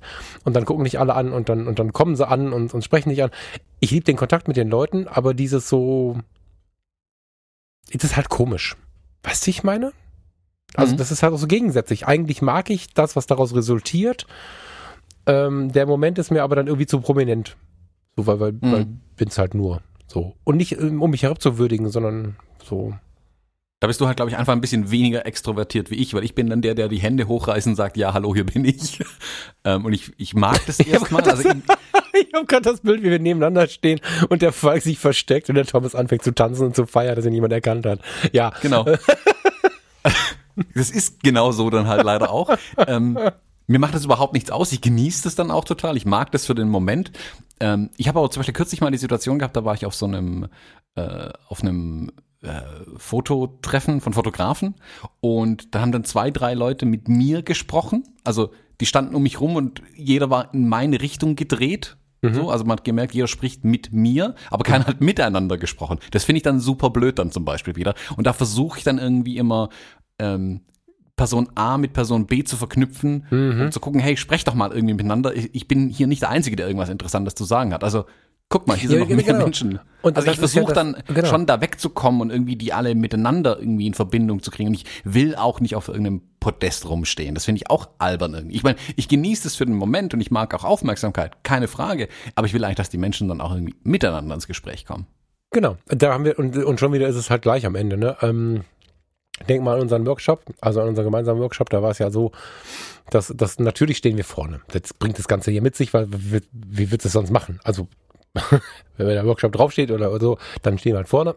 Aber wir haben ja zum Beispiel am Anfang direkt die Vorstellung, ähm, so, wie soll man sagen, also wir haben, wir haben die so gestaltet, dass es automatisch zu einem Austausch kommen wird. Also die Provokation dahinter, oder wir haben es ja versucht zu provozieren, dass sie merken, wie interessant alle miteinander sind und nicht nur, dass sie sagen, hallo, ich bin der Peter, 56 Jahre aus, aus so und so und ich fotografiere seit 20 Jahren mit Nikon, sondern ähm, dass der Peter, bei uns waren es drei Hashtags, aber dass, dass, dass, dass sie was aus dem Leben raushauen, Gemeinsamkeiten erkennen und dann wird's halt auch spannend. Und sobald ich in einem normalen Gespräch bin, ist ja alles wieder cool. So, ich, weißt du, also ich find's toll, wenn jemand sagt Danke, ich find's toll, wenn einer einen anspricht und so, nur wenn's, es darf halt, also ich darf halt nicht das Gefühl haben, der hat gleich wunde Knie. Das, dann, da habe ich ein Problem mit. Ansonsten geht das schon. Muss mich halt daran gewöhnen. Musst ja ein Beispiel an mir nehmen. Ist etwas länger zu ertragen und dann umzubiegen. Ja. Ach ja. Apropos Schöner Persönlichkeitstest. lieber Thomas. Aber- ähm, Ja. ja, ich, ich würde gerne noch mal kurz fragen. Also es haben nicht so viele mitbekommen, weil du es relativ still getrieben hast. Das klingt komisch. Ähm, ich ich würd war ein Geheimprojekt. Natürlich war es still. Äh, hallo? Ja, genau. Also du hast, du hast relativ, äh, du hast ein relativ geheimes Geheimprojekt vollzogen und ähm, ein paar haben es mitbekommen, weil du es in den Stories ein bisschen verbreitet hast, aber es war nicht so viel und nicht so breit, dass es jeder gehört hat. Du hast einen Workshop gegeben und ich spreche nicht vom Fotologen Campus Workshop äh, in Kassel, sondern ich spreche von einem Fuji Workshop. Willst du Mhm. mir und uns mal ein bisschen was dazu erzählen? Das finde ich mich eigentlich ganz spannend. Also du hast mir jetzt gerade meine Bewerbung bei der CIA zunichte gemacht. Äh, Du hast gesagt, ich habe ein Geheimprojekt und habe dann in den Stories davon berichtet, ja, auf der öffentlichen Plattform. Ja, also das, Das kann ich so, wohl ja. nicht. Also ich wäre ein mieser Geheimagent, so wie es aussieht. Ähm, genau, ich habe einen äh, Fuji-Workshop gemacht und zwar äh, bewusst im Geheimen, was heißt im Geheimen, nicht öffentlich, sagen wir mal so. Und zwar aus dem Grund, weil ich bei bei unserem Campus-Treffen haben wir es zum ersten Mal nicht gemacht. Das hat mich auch ein bisschen gestresst vielleicht, ähm, mich als Debattierer ich mag's, wenn ich Workshops testen kann. Ich suche mir dann oft ein Testpublikum aus, mit denen ich, denen ich vertraue, also wo ich weiß, ähm, die kennen mich, die, die spiegeln mir Meinungen wieder, auch wenn sie unangenehm sind. Also ich fordere das dann auch knallhart ein, zu sagen, hey, nee, was, was war alles nicht gut an dem Workshop, was war inhaltlich nicht gut, was war an der Länge nicht gut. Und das geht dann weit über ein, über diese Feedbackbögen auch hinaus. Also ich will da wirklich viel Feedback dann haben. Ich frage auch zwischen rein bei sowas und das muss ein Publikum sein, die wissen, auf was sie sich einlassen. Dass es also nicht ein regulärer Workshop ist, sondern es ist ein Testworkshop quasi. Ich hatte den im Campus ausgeschrieben und zwar nur als ich habe ein Geheimprojekt und brauche Leute mit Fuji-Kameras. ähm, und so habe ich mir mein Publikum da dafür gesucht. Der Workshop war hier in Kirchheim. Ähm, wir waren in einem Meatloft, eine richtig coole, schöne Location. Alle, die hier aus der Gegend sind und zuhören, also ich erfahre, dass es mehr und mehr sind, die hier aus der Gegend zuhören. Ähm, den Link zum Meatloaf packe ich auch ähm, in die Shownotes auf unserer Website fotologen.de, falls es jemand noch nicht mitbekommen hat. Da kann man sich das mal angucken. Sehr, sehr coole, schöne Location. Viel besser für Fotografie geeignet, als ich dachte. Ähm, wir hatten auch traumhaftes Wetter an dem Tag. Das war toll mit der Dachterrasse draußen und so. Äh, wir hatten einen kleinen Workshop mit sechs Personen. Thema war Fuji JPEG. Also in Anlehnung an mein E-Book wollte ich einfach testen, lässt sich das auch praktisch umsetzen. Also kann ich anstatt einem, einer theoretischen Abhandlung in einem Buch, kann ich das auch praktisch mit den Leuten irgendwie machen. Und dazu wollte ich einfach testen, was sind die Themen, die da rein müssen, was interessiert die Leute tatsächlich, wie tief muss ich mit manchen Themen gehen, wie, wie oberflächlich muss ich ganz, manche Themen ganz bewusst behandeln. Also was ist für mich interessant als Recherche, was ist aber nicht interessant für die Leute. Ähm, es gab leider keinen praktischen Anteil an dem Workshop, der wäre eigentlich dabei gewesen. Da musste ich dann einfach sagen, hier wäre jetzt der praktische Teil des Workshops, wo man also mehr in die Fotografie geht, was in einem E-Book ja, wenn es jeder für sich macht, kann jeder in den Praxisteil gehen, aber er hat halt keine, keine direkte Anleitung mehr dann für einen Praxisteil. Er muss dann halt ausprobieren. Das ist auch schön, das ist fördere ich ja, das will ich ja, dass die Leute ähm, probieren, dass sie rumspielen. In dem Workshop wollte ich das aber eigentlich mit den Leuten dann machen. Es hätte da noch mit rein, sondern es geht im Prinzip darum, ähm, oder es ging im Prinzip darum in dem Workshop, den Leuten diese JPEGs näher zu bringen, aber auch das Verständnis zu schaffen, mit was für einem Werkzeug sie da eigentlich hantieren. Also, was ist dieses JPEG? Es zu verstehen um dann damit arbeiten zu können, um dann effizient damit arbeiten zu können und wirklich coole Ergebnisse rauszukriegen. Wir haben das in, in x Episoden schon mal erwähnt, wenn jemand fotografiert und keine Ahnung, jetzt, äh, was ist eine Drittelregel, einfach überhaupt komplett ignoriert. Das kann funktionieren, wenn er sich bewusst ist, was er tut. Also er muss erstmal verstehen, was ist eine Drittelregel? Wie ist ein Bild aufgebaut? Wie wirkt irgendwas. Wie wirkt Licht in der, wenn es von wie oben kommt, wie wirkt Licht. So, genau, wie wirkt Licht, wenn es von oben kommt, wie, wie wirkt es von unten kommt. Ich kann es dann gerne anders machen. Ich kann diese Regeln brechen oder biegen zumindest, aber ich sollte verstehen, warum sie da sind. Und genau das Gleiche wollte ich ein bisschen auf das JPEG übertragen. Es ist, es ist eine Einschränkung, ein JPEG, keine Frage. Aber wenn ich verstehe, welche Einschränkungen da sind, kann ich damit arbeiten, dann kann ich damit umgehen. Das ist wie mit einem Objektiv, das nur manuell fokussiert. Das ist irgendwie schon eine Einschränkung. Es gibt ja nicht umsonst mhm. Autofokus-Objektive. Aber mhm. wenn ich jetzt verstehe, was es mit mir macht, kann ich es in meiner Fotografie richtig einsetzen und kann mhm. bessere Ergebnisse sogar schaffen. Und genau darum sollte es in dem Workshop gehen. Das wollte ich so ein bisschen vorfühlen mit den Teilnehmern, ähm, die da dabei waren. Und ja, das war eine total interessante Erfahrung, muss ich sagen. A, war es interessant, äh, mal wieder alleine vorne zu stehen, äh, ohne dich. Das war jetzt der erste Workshop seit ganz, ganz langer Zeit, den ich alleine gemacht habe. Und ich fand das Erlebnis total spannend. Danke nochmal an alle, die da waren. Das hat riesig Spaß gemacht mit euch. Und ich fand es aber auch inhaltlich total interessant. Das Feedback, das kam. Ähm, ich habe ganz viel Feedback von Lesern von dem E-Book bekommen und das Feedback war natürlich auch sehr auf das E-Book bezogen. Das war sehr ja, ich soll mal sagen, theoretisches Feedback. Also da ging es um diese theoretischen Themen. Im Workshop, wenn man dann in einem Raum sitzt, jeder an seiner Kamera rumspielt und die in der Hand hat und durchguckt und dran rumdreht und den Workshopleiter ständig fotografiert, ähm, da kommt dann ein anderes Feedback. Da kommen auch ganz andere Ideen und da kommen andere Fragen einfach nochmal auch auf. Auch wenn ich dann die Themen, ich habe mich so ein bisschen an dem Themenkomplex des Buchs durchgehangelt. Also ich habe das Inhaltsverzeichnis quasi nochmal zur Vorlage genommen. So könnte ich so ähnlich den Workshop aufbauen. Der ist dann ein bisschen anders geworden, logischerweise. Es ist ein anderes Medium auch. Und ich fand es interessant, an welchen Stellen Fragen kamen, wo ich sie nicht erwartet hätte. Mhm. Ähm, und ich fand es aber auch interessant zu sehen, dass Fragen kamen an genau den Stellen, wo ich sie erwartet hätte. Und dass auch genau die Fragen kamen, die ich quasi zwei Folien weiter dann auch schon beantwortet habe. Das ist für mich immer so eine Bestätigung in so einem Vortrag, dass ich richtig gedacht habe. Also wenn meine Folien quasi den Gedankengang anregen, dahingehend, wie ich sie auch aufgebaut habe. Also wenn beim äh, beim, beim, beim Workshop-Teilnehmer sich im Kopf langsam eine Frage anfängt zu formulieren. Und ich habe das aber schon vorausgesehen und in zwei Folien weiter ist die Frage beantwortet. Heißt, ich denke wie die Workshop-Teilnehmer. Also ich kann mhm. ähm, antizipieren, wo sich ihre Gedanken hinbewegen. Das macht für mich dann einen guten Workshop aus, weil dann rege ich die Gedanken bei den Workshop-Teilnehmern an.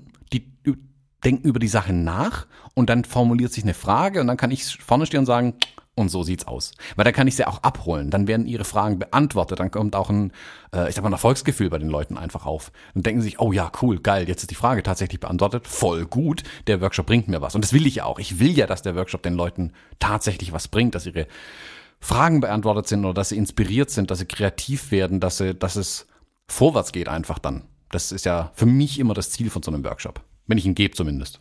Mhm wenn ich teilnehme, ist es ideal, wenn es für mich auch so ist, aber wenn ich ihn gebe, ist es auf jeden Fall der Anspruch, dass ich die Leute da ähm, anschieben kann. Und möglichst schiebe ich sie in die, in, schiebt mein Workshop in die gleiche Richtung, wie sie auch wollen. Das ist ja schon ideal. Oder ich fordere sie ähm, bewusst heraus. Das war jetzt zum Beispiel bei unserem Campus-Treffen. Also du hast es vorhin jetzt gesagt. Wir haben die ja in der Vorstellungsrunde schon ein bisschen herausgefordert, ähm, mhm. sich anders vorzustellen. Ähm, das war aber, glaube ich, eher so ähm, die Hand schon mal ins warme Wasser tauchen, damit wir sie nachher mit kochend Wasser übergießen können und es nicht mehr ganz so weh tut, weil im weiteren Verlauf des Workshops sind wir da wirklich viel härter in die, ich sag mal fast Konfrontation gegangen. Also wir haben die mhm. ja in eine, haben die herausgefordert, wirklich aus der, aus der Komfortzone rausgezogen eigentlich. Und das war uns bewusst von vornherein und deswegen haben wir den Workshop da ja auch so aufgebaut. Zuerst mal ein bisschen anzuteasern, guckt mal hier, ein bisschen, stellt euch mal vor im Raum und später sind wir noch viel mehr da reingegangen. Was halt genau so spannend war, dass es trotzdem so ein Wohlfühlding war. Das ist halt, äh, mhm, genau. ja, das ist halt spannend, so daran zu gehen. Das ähm, war, ich hatte erst das Gefühl, wir sind da sehr mutig und habe dann aber gemerkt, okay, krass, das machen wir so. Das ist unser Ding. Mhm. Ja.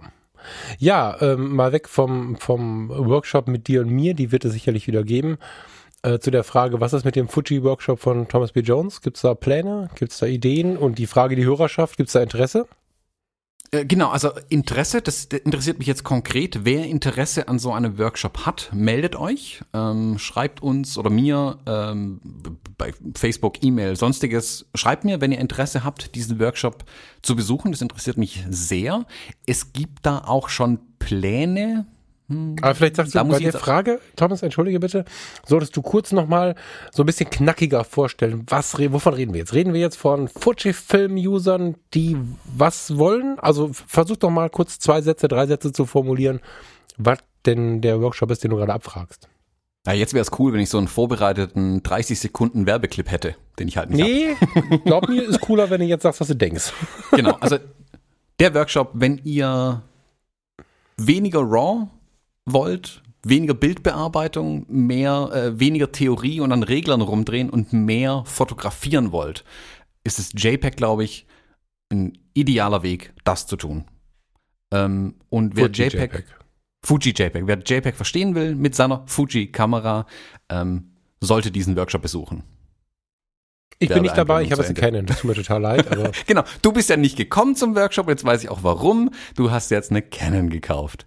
Nee, also es zielt ganz klar auf die Fuji-Fotografen ab. Ähm, Hintergrund ist einfach der, da kenne ich mich sehr gut aus und ich will mich sehr gut auskennen, wenn ich von irgendwas rede.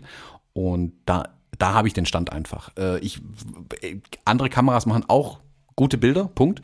Ähm, und andere machen bestimmt auch gute JPEGs. Von Olympus zum Beispiel bin ich immer wieder begeistert, was da rauskommt tatsächlich. Da habe ich viel zu wenig Zeit bisher gehabt, das mal auszuprobieren. Aber was ich da gesehen habe bisher, hat mich äh, begeistert, ehrlich gesagt. Äh, der Workshop richtet sich aber ganz klar an die Fuji-Fotografen. Ähm, da bin ich jetzt auch ein bisschen in der Planung drin, wie man das noch vielleicht mal ausweiten kann für andere Sachen. Du kann ja sein, dass du mit der Canon entdeckst, dass JPEG äh, bei den Canons jetzt auch gut sind. Habe ich Würde schon. mich sehr interessieren. Hammer. Hammer. Ja. Und genau, also der richtet sich definitiv an die Fuji-Fotografen und da geht es im Prinzip darum, äh, mit JPEG zu fotografieren und auch diese JPEG-Rezepte zu, so zu verstehen, dass man sie auch selbst aufbauen kann tatsächlich. Also wie bei einem Kochrezept, wenn ich jetzt ein Rezept für, keine Ahnung, ein Omelette erstmal lese, das ist eigentlich simpel. Aber da gibt es ganz viele feine Kleinigkeiten. Und wenn ich die feinen Kleinigkeiten einmal verstanden habe, dann kann ich hergehen und aufbauend auf dem Wissen selbst Dinge machen, kann selbst anfangen, kreativ zu kochen. Also wirklich zu sagen, hm, was passiert eigentlich, wenn ich das hier reinrühre und das da dazu mache und das vielleicht nicht in der Pfanne, sondern im Backofen mache. Und am Ende kommt auch was Cooles dabei raus. Genau so soll der Workshop funktionieren. Am Ende will ich nicht, dass die Leute nur meine Rezepte verwenden und nur mit denen fotografieren. Dann würde ich Presets verkaufen. Ich möchte, dass die Leute verstehen, was da passiert und selbst kreativ werden, selbst in die Fotografie gehen, selbst diese JPEGs entwickeln, also selbst diese JPEG-Rezepte entwickeln und für sich die Einstellungen finden, die zu ihrer Fotografie passen. Das klingt gut. Das klingt gut. Muss ich mir überlegen, welche Rolle ich da noch habe. Ich muss, ich komme dann dazu und trinke mit euch abends ein Bier oder so. Ja, du kannst Kaffee machen, Snacks auffüllen. Ja, genau. Ja, ja, genau. Ja. ja. Mach das ja. mal. Wenn das zeitlich passt, komme ich äh, abends vorbei. Oder ich höre es mir mit an oder so mal gucken. Aber ich finde es gut. Setz dich rein und kaufst dir danach dann wieder eine Fuji. Mhm. Nö. Aber du kaufst dir demnächst Olympus oder was soll ich daraus? Ich habe äh, dich noch nie so viel von Olympus reden hören. Erzähl mal. Wie kommst du ja, auf Olympus ich, zum Geier? Wer waren da jetzt? Also, ich weiß nicht, jedes Mal, wenn ich so einen Olympus irgendwie in die Finger bekomme, A, finde ich die Kameras irgendwie ganz nett von der Haptik. Ähm, ich finde die irgendwie ähnlich zu Fuji. Ich weiß nicht so genau warum. Vielleicht die, die, die, weil sie so klein sind schon, fühlt sich das so ein bisschen ähnlich an. Die haben viele äh, Knöpfe und Räder, aber an den richtigen Stellen, nicht wie die, äh, diese übergriffigen Sony-Kameras. ähm, ich mag die. die. Die liegen mir gut in der Hand und ich finde die auch sehr bedienbar. Also ich mag ich, fühlt sich gut an in der Hand so. Ähm, und ich habe die JPEGs von ein paar Fotografen gesehen, die mir das gezeigt haben. Ähm, nachdem ich ja öfter, ich rede ja schon seit Jahren über das Fuji JPEG eigentlich, oder wir reden ja seit Jahren schon über das Fuji JPEG und diese Filmsimulationen und so weiter. Und da sind, ist der ein oder andere Olympus-Fotograf auf mich zugekommen und hat mir gezeigt, guck mal, so kommen die Sachen aus der Olympus direkt raus. Und dann muss ich sagen, oh, cool. Das sieht aber auch schon beeindruckend aus. Also wie gesagt, ich habe selbst nicht wirklich tief damit rumgespielt, aber die Ergebnisse, die ich gesehen habe, fand ich gut. Oh, interessant. Also Olympus nehme ich gar nicht so richtig wahr, irgendwie ehrlich gesagt. Ich finde die PLF irgendwie cool und, und klar sind das irgendwie coole Kameras, aber spätestens wenn es dunkel wurde, war, waren das die einzigen, also nein, das stimmt gar nicht. Olympus, also Micro Four Thirds ist das, wo ich tatsächlich nicht warm mit werde. So fun funktioniert nicht, heißt nicht, dass die Kamera nicht funktioniert, funktioniert bei mir nicht. Aber ich habe jetzt nachgefragt, weil ich äh, ja mag, irgendwie von Dingen überzeugt zu werden. Also ich mag das ja plötzlich zu merken, oh, ist doch ganz geil. Deswegen dachte ich, ich höre jetzt mal nach, wo du das her hast. Okay.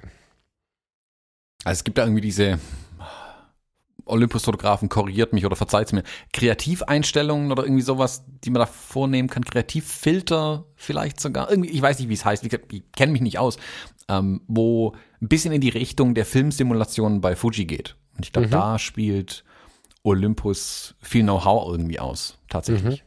was da mhm. reingeht. Ähm, der MFT-Sensor ist halt der MFT-Sensor. Ich meine, ich bin bei APS-C, das ist jetzt nicht viel besser und MFT ist nicht viel schlechter, je nachdem, wie man es sehen mag. Hm, hat seine Limitationen, klar, ist so. Wie, wie jede Kamera so ihre Limitationen im einen oder anderen Bereich hat. Hm. Ähm, keine Ahnung, die GFX hat einen riesen Sensor, das ist voll cool, dafür ist es halt auch ein riesen Schlachtschiff. So, Punkt. Mhm. Das ist auch gleichzeitig, bringt es eine Limitation mit. Die Olympus-Kameras sind extrem klein und handlich, was ich mag ähm, liefern dafür super Bilder, finde ich auch. Ähm, natürlich haben sie halt auch einen sehr, sehr kleinen Sensor drin auf der anderen Seite. Ich finde aber die Olympus zum Beispiel sehe ich ganz viel bei, ähm, ich sag mal, ambitionierten Privatleuten, die also mhm. ähm, sich eine Kamera kaufen möchten, weil wir hatten es gleich in der letzten Episode, Nachwuchs ist da, jetzt kauft man sich eine erste Kamera und so eine Spiegelreflexkamera ist irgendwie groß und blöd und die nimmt man nie mit.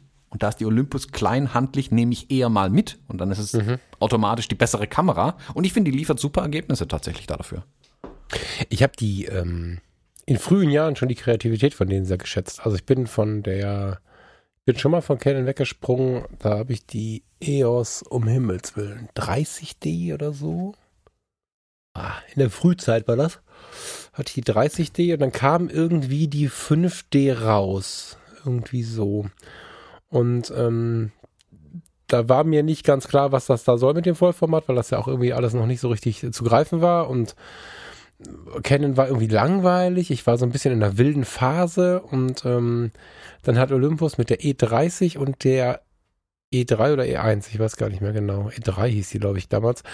Eine ganz kreative Karre rausgebracht, die aber auch ein Arbeitstier war zugleich. Und das fand ich so spannend, dass ich tatsächlich zu, zu der Zeit schon mal ähm, den ganzen Kram verkauft habe und mir dann so ein Olympus-System geholt habe. Auch mit einem ganz verrückten Objektiv, 50 bis 150 bis 600 oder so. Das war für die Zeit ja völlig, völlig verrückt. Äh, und das mal zwei dann auch. Ne? Also ich war da sehr auf Tierfotografie und dachte irgendwie, das wäre die Lösung der Sensor war leider so kacke zu der Zeit, das ist heute nicht mehr so, aber der, so, so kacke zu der Zeit, dass bei ISO 400 schon das Rauschen im Zoo so stark war, dass das Bild fast nicht zu gebrauchen war. Es war wirklich schlimm. Ansonsten, gerade mit ihren Kreativfiltern und so, haben die bewiesen, dass die ganz schön keck drauf waren. Also das war schon irgendwie auch ein bisschen geil. Wenn sie so ein bisschen kreativ geblieben sind, was diese Dinge angeht, dann kann ich mir schon vorstellen, was du da meinst, was da reizt. Hm. Ja, nette kleine Kameras. Aber Fuji JPEG. Den Workshop besuchen. nicht, nicht den Olympus-Workshop besuchen. ja, finde ich gut. Ähm, ich, wir müssen jetzt mal aufhören, weil ich will mal fotografieren gehen. Ja, genau. Ich halte hier eigentlich völlig von deiner neuen Kamera ab. Äh, ich Ja, will voll. auch Ergebnisse sehen. Also, Ätzend. Herr Frasser, heute Abend 20 Bilder auf meinem Schreibtisch. Ja, ich muss jetzt mal gucken, wie ich das mache. Ne? Ich hätte gerne, also wenn da einer von euch Bock hat, mich weiter zu, zu, zu inspirieren, zu motivieren, ist natürlich jetzt so ein bisschen von 0 auf 100. Ne? Jetzt habe ich äh, zwei Jahre lang so ja, easy, ich mache meine Aufträge, passt schon irgendwie, so wie ich mich fühle und so. Und jetzt habe ich völlig die Hummel im Hintern. Also natürlich irgendwie gucken, dass ich auch äh, Leute finde, die sich vor die Kamera stellen, weil ich mache ja jetzt nicht irgendwie. Also ich habe zwei, drei Akquise-Ideen, die ich im Jobbereich demnächst mal umsetzen muss, aber genau das will ich ja gerade nicht. Ich will jetzt mich, äh, ich will jetzt ein bisschen mich austoben, kreativ und, und, und äh, künstlerisch so. Das heißt, müssen wir jetzt Menschen suchen. Das, äh, das ist noch eine weitere Aufgabe. Also wenn da einer Ideen hat, immer her damit. Ähm, aber ich muss mal langsam los fotografieren, da hast du schon recht. Ja, dann tu das. Schönen Tag und bis zu 101. Ja, viel Spaß beim Fotografieren bis zur 101. Tschüss. Tschüss.